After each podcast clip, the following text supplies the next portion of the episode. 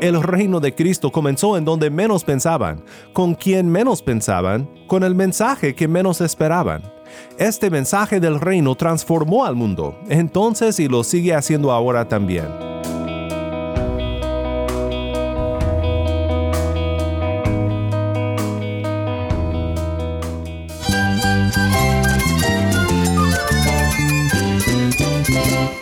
Cristo es la esperanza. Cristo es mi Señor y mi Salvador. Cristo ha transformado mi vida. Cristo es la viña. Separado de Él, nada puedes hacer. Cristo es el camino, la verdad y la vida. Jesús es mi todo. El único descanso, la única paz verdadera es con Jesucristo. Estás escuchando a El Faro de Redención, Cristo desde toda la Biblia para toda Cuba y para todo el mundo.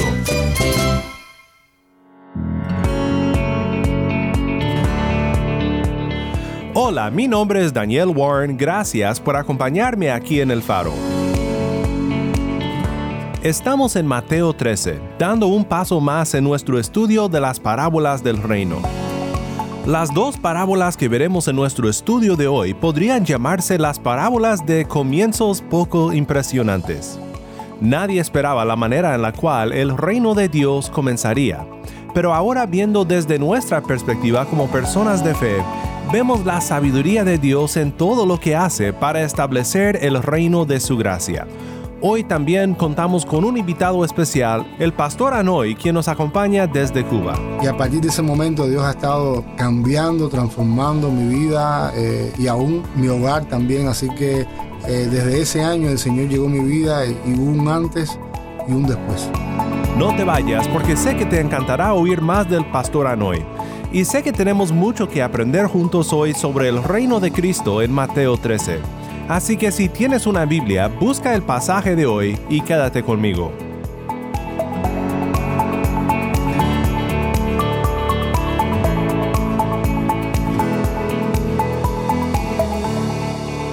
El faro de redención comienza con Yo me voy con Dios, canta sendas de paz.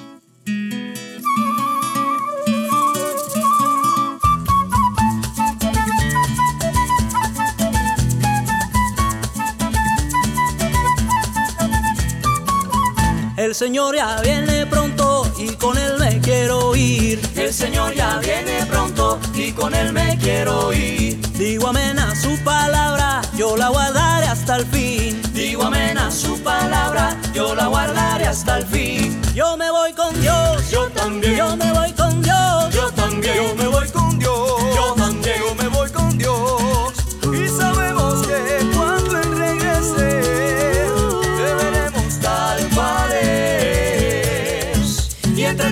se acerca el día del Señor, viviendo por fe, lleno de su gracia voy, predicando de su amor. Hay gran gozo en la familia y en perfecta comunión. Hay gran gozo en la familia y en perfecta comunión. Chévere y muy cariñosa, hoy da gloria al Salvador. Chévere y muy cariñosa, hoy da gloria al Salvador.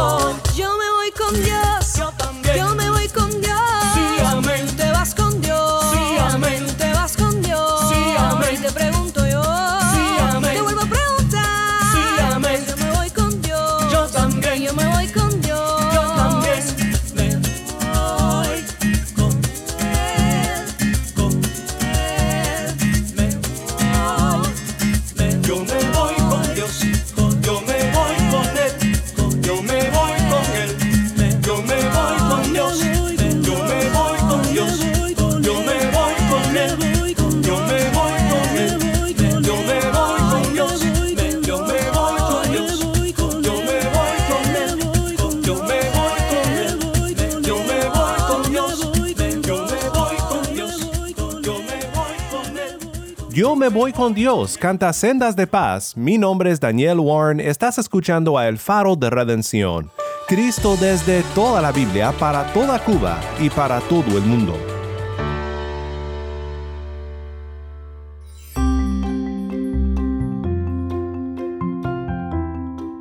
Tal vez ustedes que son padres entenderán lo que les voy a decir. Cosas pequeñas pueden hacer un desastre muy grande. No sé cuántas veces he salido de mi estudio y entrado a la sala de la casa solo para encontrar todo tipo de desorden y caos.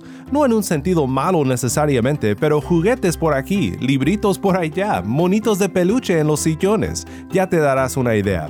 Siempre pienso, pero ¿cómo puede una niña tan pequeña hacer un desorden tan grande?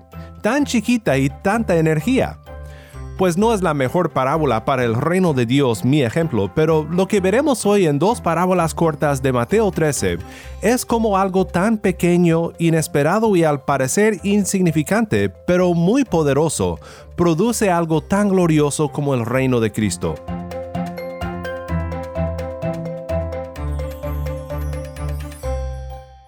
Sabes, creo que muchos de nosotros buscamos el poder de algo grande en nuestras vidas, algo que tenga el poder para cambiar el mundo. Pero si puedes pensar en aquel entonces cuando aún no creías en Cristo, cuando aún no te convencías del Evangelio, ¿hubieras acaso buscado el poder para poner al mundo de cabeza en las enseñanzas de un hombre nacido en Belén, hijo de un carpintero? Imagina entonces la sorpresa de lo que sucedió en Hechos 17, cuando Pablo y Silas llegaron anunciando el reino de Cristo a Tesalónica. Después de pasar por Anfípolis y Apolonia, Pablo y Silas llegaron a Tesalónica, donde había una sinagoga de los judíos. Y Pablo entró según su costumbre, y por tres días de reposo discutió con ellos basándose en las escrituras, explicando y presentando evidencia de que era necesario que el Cristo padeciera y que resucitara de entre los muertos, y diciendo, Este Jesús a quien yo les anuncio es el Cristo. Algunos de ellos creyeron y se unieron a Pablo y a Silas, junto con una gran multitud de griegos temerosos de Dios y muchas de las mujeres principales. Pero los judíos, llenos de envidia, llevaron algunos hombres malvados de la plaza pública, organizaron una turba y alborotaron la ciudad. Asaltando a la casa de Jasón, procuraban sacarlos al pueblo. Al no encontrarlos, arrastraron a Jasón y a algunos de los hermanos ante las autoridades de la ciudad, gritando, Esos que han trastornado al mundo han venido acá también. Y Jasón los ha recibido. Todos ellos actúan contra los decretos de César, diciendo que hay otro rey, Jesús. Esto fue Hechos 17, 1 al 7. Esos que han trastornado al mundo. El reino de Cristo comenzó en donde menos pensaban, con quien menos pensaban, con el mensaje que menos esperaban. Este mensaje del reino transformó al mundo, entonces y lo sigue haciendo ahora también. Pero como hemos dicho en nuestro texto que hemos estado estudiando, Mateo 13, trata con el curioso fenómeno de una fuerte polarización sobre Cristo y su mensaje. Lo vemos en Hechos 17 también. Pablo entra a la sinagoga de los judíos, enseña sobre el reino de Jesús, sobre el Evangelio, su gracia, redención en su nombre, y dice que algunos de ellos creyeron. Otros vienen a arrastrarlos ante las autoridades. ¿Cómo explicar tal polarización? Cristo continúa revelando los contornos de su reino de manera secreta bajo el velo de una parábola más, para que solo quienes tengan oídos para oír, oigan. Otra parábola les contó Jesús. El reino de los cielos es semejante a un grano de mostaza, que un hombre tomó y sembró en su campo, y que de todas las semillas es la más pequeña, pero cuando ha crecido es la mayor de las hortalizas, y se hace árbol de modo que las aves del cielo vienen y anidan en sus ramas. Esta parábola de Cristo comienza de una manera muy pero muy inesperada. De todos los ejemplos y las imágenes populares que Cristo pudo haber escogido como un ejemplo de su reino, el grano de mostaza no se encontraba en la lista. Comenta Ulrich Luz en su comentario, el grano de mostaza es proverbialmente pequeño. Aunque los granos de mostaza negra, Brassica nigra, tienen un diámetro de menos de un milímetro, el arbusto puede llegar a la altura de 2 o 3 metros. Así que aunque no es un árbol alto, es una de las plantas vegetales más altas. Véase el versículo 32. Sus hojas se cocinan como verduras, sus granos son servidos como especies, como medicina, como comida para pájaros. Pues de este símbolo inesperado, pequeño y muy ajeno a las esperanzas de Israel respecto al Mesías y su reino, sigue un símbolo mucho más conocido y mucho más común, el símbolo de un gran árbol. Esta imagen es tomada del Antiguo Testamento. Es un símbolo que representa a grandes reinos como inmensos árboles. Por ejemplo, leemos lo siguiente en Daniel 4, 10 al 12. Vi un árbol en medio de la tierra, cuya altura era muy grande. El árbol creció y se hizo fuerte. Su copa llegaba hasta el cielo, y era visible desde los confines de la tierra. Su follaje era hermoso y su fruto abundante, y en él había alimento para todos. Debajo de él hallaban sombra las bestias del campo. Las aves del cielo hacían morada en sus ramas, y de él se alimentaban todos los seres vivientes. También vemos esto en Ezequiel 31, 3 al 9. Recuerda que Asiria era un cedro en el Líbano, de hermosas ramas y frondoso, de sombra abundante y de elevada altura, y su copa estaba entre las nubes. Las aguas lo hicieron crecer y las corrientes profundas lo encumbraron. Con sus ríos se extendía alrededor del lugar donde estaba plantado y enviaba sus corrientes a todos los árboles del campo. Por eso su altura era mayor que la de todos los árboles del campo. Se multiplicaban sus ramas y se alargaba su ramaje, extendiéndose a causa de las muchas aguas. En sus ramas anidaban todas las aves del cielo, bajo su ramaje parían todas las bestias del campo, y a su sombra habitaban todas las grandes naciones. Era pues hermoso en su grandeza por la extensión de sus ramas, porque sus raíces estaban junto a muchas aguas. Los cedros no lo igualaban en el huerto de Dios, los cipreses no se podían comparar con su ramaje, y los plátanos no igualaban sus ramas. Ningún árbol en el huerto de Dios podía compararse a él en su hermosura. Hermoso lo hice por la multitud de sus ramas, y lo envidiaban todos los árboles del Edén que estaban en el huerto de Dios. Estos ejemplos se refieren a reinos de este mundo, pero en Ezequiel 17, 22 al 24 vemos el mismo símbolo con relación al reino de Dios.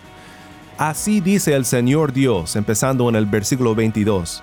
Yo también tomaré un renuevo de lo más alto de la copa del cedro y lo plantaré. Arrancaré de la punta de sus renuevos un tierno y lo plantaré en un monte alto y eminente.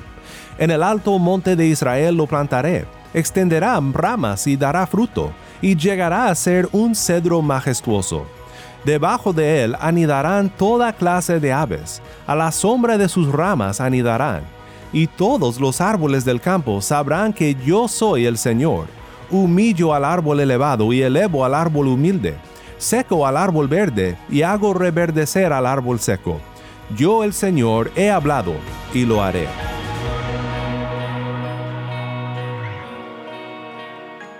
Pues aquí tenemos que tener cuidado de no alegorizar el texto. Hay muchas conexiones alegóricas que podríamos hacer, pero el punto aquí no es en realidad cada detalle del árbol ni tampoco los pájaros, sino su origen tan inesperado y pequeño, y al parecer muy insignificante.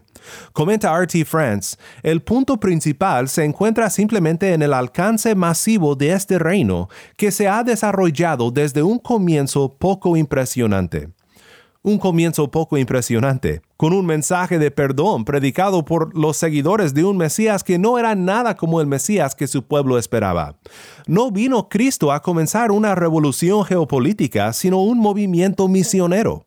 Así crece su reino, no por la espada, no por la política, sino por la palabra de su gracia. Hoy nos acompaña un pastor cubano para platicarnos sobre sus experiencias en este movimiento misionero que Cristo ha comenzado en su reino.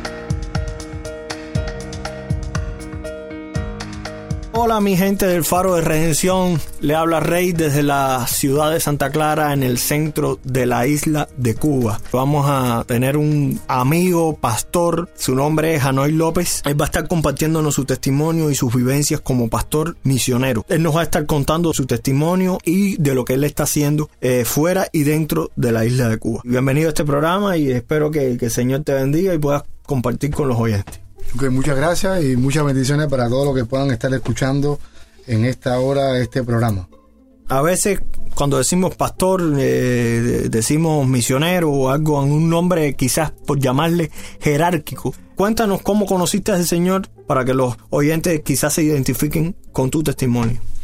En el año 1993 estaba pasando por una gran crisis familiar. Vivía en ese tiempo con mi mamá. Estaba pasando por una crisis muy grande de la adolescencia. En ese tiempo recuerdo que empecé a eh, robarle las pastillas a mi mamá y entonces eh, me drogaba, eh, casi todos los fines de semana cuando salía eh, entraba en fiesta y empecé a, a, consumir droga por medio de un joven que eh, había en mi cuadra y juntos jugábamos béisbol. Él comenzó a predicarme y empezó a llevarme a la iglesia. En el año 1993, el 5 de junio, eh, Dios llegó a mi vida eh, yo hice una pequeña oración y le dije al Señor que si realmente Él era el buen amigo, como dice ese, ese himno tan famoso, hay un buen amigo, pues si eso era real, que Él fuera mi amigo y me sacara de la condición en la que estaba. Y a partir de ese momento Dios ha estado cambiando, transformando mi vida eh, y aún mi hogar también. Así que eh, desde ese año el Señor llegó a mi vida y, y hubo un antes y un después. Eh, Dios se hizo muy real. Y la verdad, eso fue como un despertar. Yo empecé a seguir al Señor y empecé a involucrarme, a comprometerme en la iglesia. Inclusive poco tiempo después, como ella ya era misionero de una capilla o una misión que dependía en ese momento de la primera iglesia bautista de la ciudad de Santa Clara. De muy joven comencé a predicar y pasó el tiempo. Inclusive llegué a estudiar en el seminario, hice mi licenciatura en teología, estaba empezando mi maestría. En una ocasión eh, yo tuve la posibilidad de ir a Colombia y recibir un entrenamiento misionero. Y Dios desde hace un tiempo atrás estaba tratando con mi corazón. Había muchas cosas que eh, yo necesitaba poner en orden, o mejor dicho, Dios necesitaba o quería poner en orden en mi vida. Y, y el Señor me llevó a Colombia, me llevó a, eh, a un entrenamiento y Dios usó a personas y también usó eh, clases. Eh, para hablarme, usó su palabra para hablarme y Dios se hizo, como muchas otras ocasiones, pero se hizo muy real en mi vida debido a que Dios no solamente eh, entendía ahí que estaba interesado en salvar mi vida, también estaba interesado en sanarme, sanar mi corazón y poder sanar muchas cosas que me habían pasado en el, pasado, que estaban repercutiendo en, y también estaban entorpeciendo la propia obra que yo estaba haciendo para Él. Hubo muchas cosas que incidieron en esa etapa de adolescencia y mi vida cuando yo conocí al Señor. En primer lugar, había, yo pertenecía a una iglesia que tenía un enfoque en ese momento muy misionero alrededor mío había muchos jóvenes que también sintieron al mismo tiempo un llamado de parte del Señor para ser pastor. Y eh, los jóvenes en esa época íbamos para el parque, íbamos para eh, los hospitales a predicar y con toda esa pasión de, de poder compartir el Evangelio con otras personas. Así que la iglesia tenía programas eh, dentro de su propia estructura que ayudaban a que los jóvenes en ese tiempo, o perdón, los adolescentes y los niños tuvieran ese entendimiento acerca de la necesidad de misioneros. Lo que sucede también es que hace un tiempo atrás, todavía puede ser que, que pase, ocurra, es que eh, no hay opciones para que un misionero, así, así, un misionero que tenga un llamado a, a plantar la iglesia, tal vez, o tenga un llamado así como que tenemos nosotros de poder movilizar a la iglesia local para que cumpla la gran comisión, pueda tener un ministerio independiente. Es decir, para tú ser misionero, tienes que eh, ser pastor. Es, es, un poco complicado. Yo conozco muchos pastores que no tenían llamado a pastor, pero necesitaban ser pastores para, ser para que para poder ser misioneros o tener otro tipo de llamado eh, diferente. Entonces, es un poco complicado en el sentido de que para que yo pudiera llegar al lugar, sí, al lugar donde estoy ahora, tuve que ser pastor siete años en una iglesia para que esa propia oportunidad de ser pastor pudiera abrirme puertas para llegar a lugares que siendo misionero nunca hubiera llegado. Y tener inclusive la capacitación de, pudiéramos decir, de un misionero para trabajar con drogadictos, para trabajar con eh, diferentes tipos de, personas bien, pudiéramos decir, con mucha necesidad.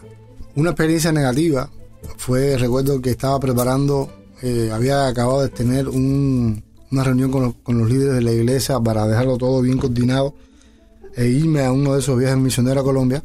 Y estaba yo, recuerdo que en mi ajetreo, eh, en mi caminar, estaba caminando bien apurado en una parte bien transitada aquí de la ciudad y yo escuché una voz que me dijo, necesitas orar más y hacer menos. Y a eso me sorprendió porque yo no en ese momento no sabía quién me estaba hablando, entonces me detuve y volví a escuchar la misma voz que me decía, eh, ahora más y haz menos. Y claro, yo eh, para ese tiempo era principio de año y estaba con muchas actividades que estaba eh, ya programados ya. Y yo sabía que Dios me estaba diciendo todo esto porque él sabía que me iba a pasar a mí si yo no paraba de tanta actividad y tantas cosas que estaba haciendo. Y sucedió que eh, yo no fui obediente y continué con todas las actividades porque de alguna manera no quise, pudiéramos decir, quedar mal con las personas que ya había, me había comprometido. Y, y eso resultó que terminé enfermo, terminé eh, muy enfermo. Recuerdo que en uno de esos viajes me enfermé en Colombia, mm, estuve muy mal, eh, me inmunodeprimí y terminé eh, dejando de, de poder estar de pastor en la iglesia un tiempo, eh, delegando mis funciones debido a que eh, simplemente fui desobediente. Si pudiera cambiar algo, pudiéramos decir que, aunque eso es imposible, pudiéramos decir que hubiera obedecido al Señor y me, y me hubiera ido mucho mejor de lo que me ha ido hasta ahora, aun cuando la misericordia de Dios me ha eh, respaldado de una manera increíble.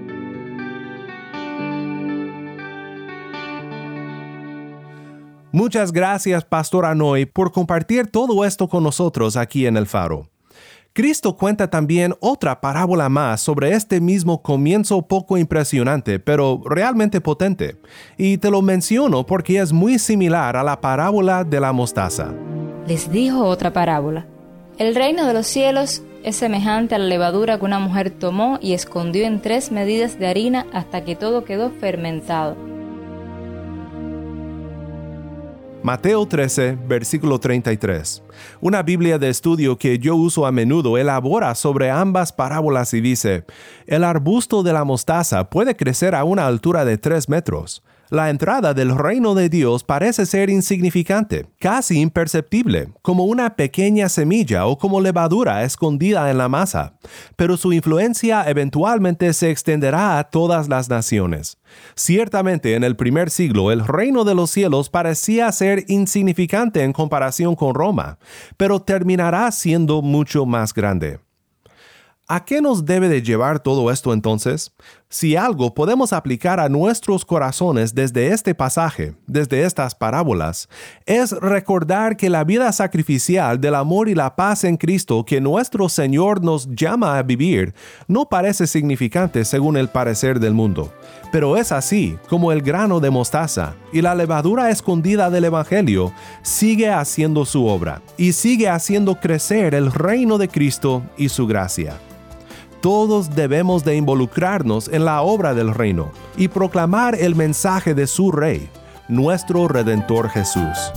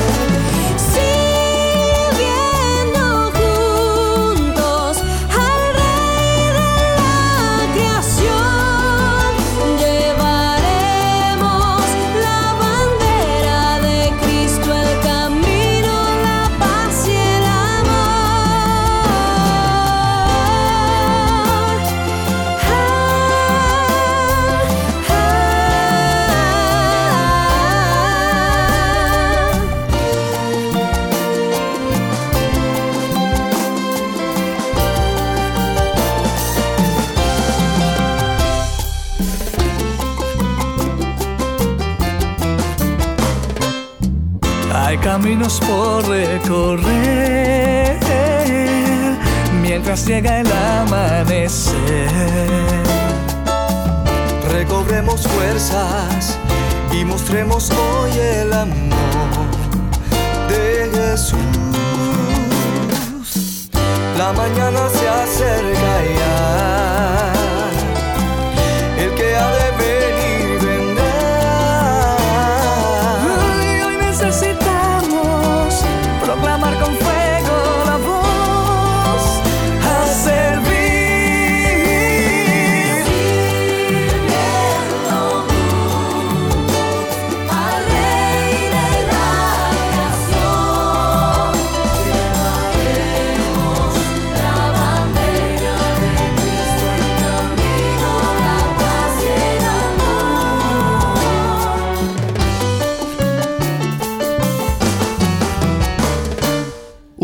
alabanza desde Cuba sirviendo al Rey. Mi nombre es Daniel Warren y esto es el Faro de Redención. Oremos juntos para terminar. Padre Celestial, confesamos que no siempre hemos entendido tu plan y que a veces deseamos como los judíos de aquellos días un redentor que lleve a cabo una revolución que nos libre del sufrimiento físico, de la opresión y la escasez y todo lo que muchas veces enfrentamos en este mundo pero nuestros ojos están en ti y reconocemos que el grano de mostaza y la levadura del reino están creciendo. Nosotros estamos siendo transformados por tu gracia y haciendo un impacto en nuestras sociedades, en nuestras ciudades y en el mundo al cumplir nuestro llamado en esta misión del reino en donde quiera que estemos. Ayúdanos a ser fieles y pacientes, esperando la consumación del reino con el regreso de nuestro Rey Jesús. En su bendito nombre oramos. Amén.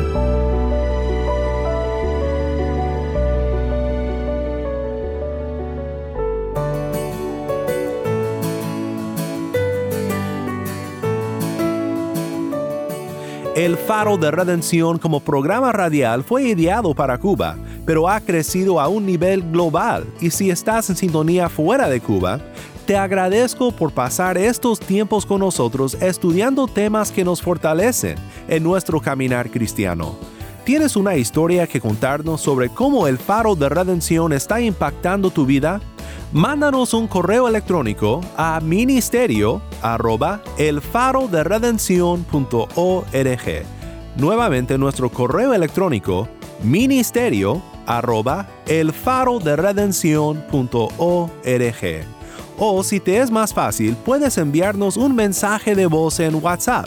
Nuestro número es 1786-373-4880. Nuevamente nuestro número de WhatsApp 1786-373-4880. Y no olvides que también nos puedes seguir en las redes sociales, en Facebook, Instagram y Twitter. Solo busca el faro de redención. Allí encontrarás más contenido durante la semana para animarte en tu fe y para mantenerte informado sobre el ministerio de El Faro. Para más información sobre este ministerio y sobre cómo tú puedes formar parte de nuestra misión, visita nuestra página web elfaroderedención.org.